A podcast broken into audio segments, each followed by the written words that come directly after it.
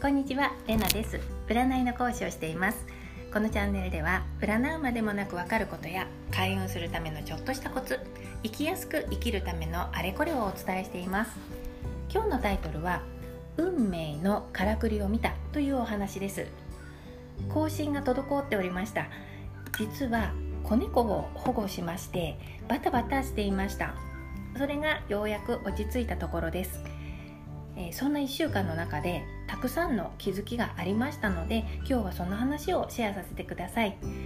私がやっている三名学というのは理論ありきの占いなので、えー、引き寄せとかシンクロとかこういった精神世界の言葉でものを言うことはほとんどないんですけれども今回の子猫騒動はこういった言葉なしでは語れないほど見えない何かに導かれたような体験でした。えー、全てを話すと長くなっちゃうんですけれどもあのそもそもの始まりはね我が家の敷地内に子猫がいたよっていう目撃情報だったんです。でそれを聞いた時になぜだか即座にあ私が保護しなきゃって思ったんですよ。でもともと動物は好きなのでこういった話を聞いた時にね心は痛む方なんです。だからそのスルーするとかそういう選択はまあ多分しないんだけれどもこの時はなぜか何ていうのかなただならぬスイッチが入ったんですよ。私が保護しなきゃって思ったんですね。でも実は我が家には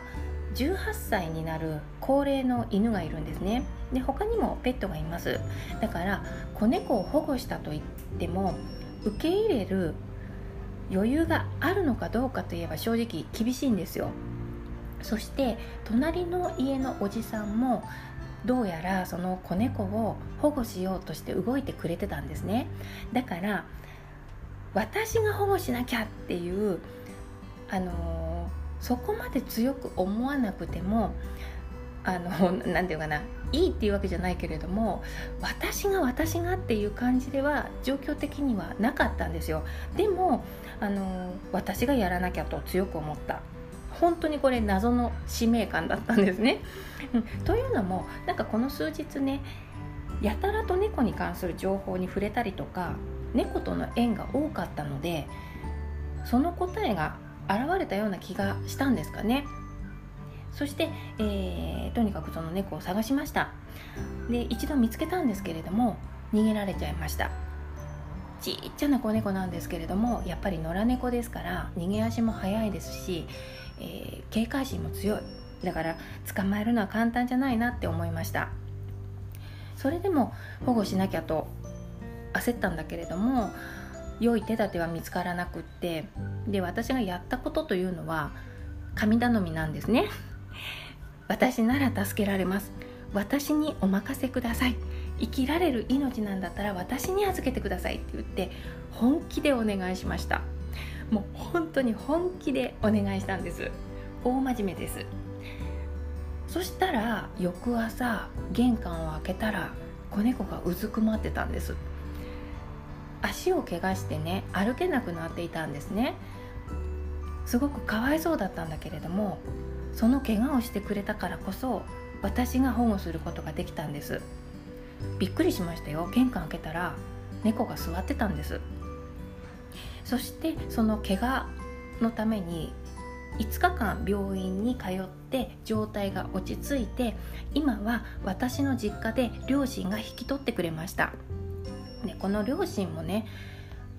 普段からそのペットは自由が拘束される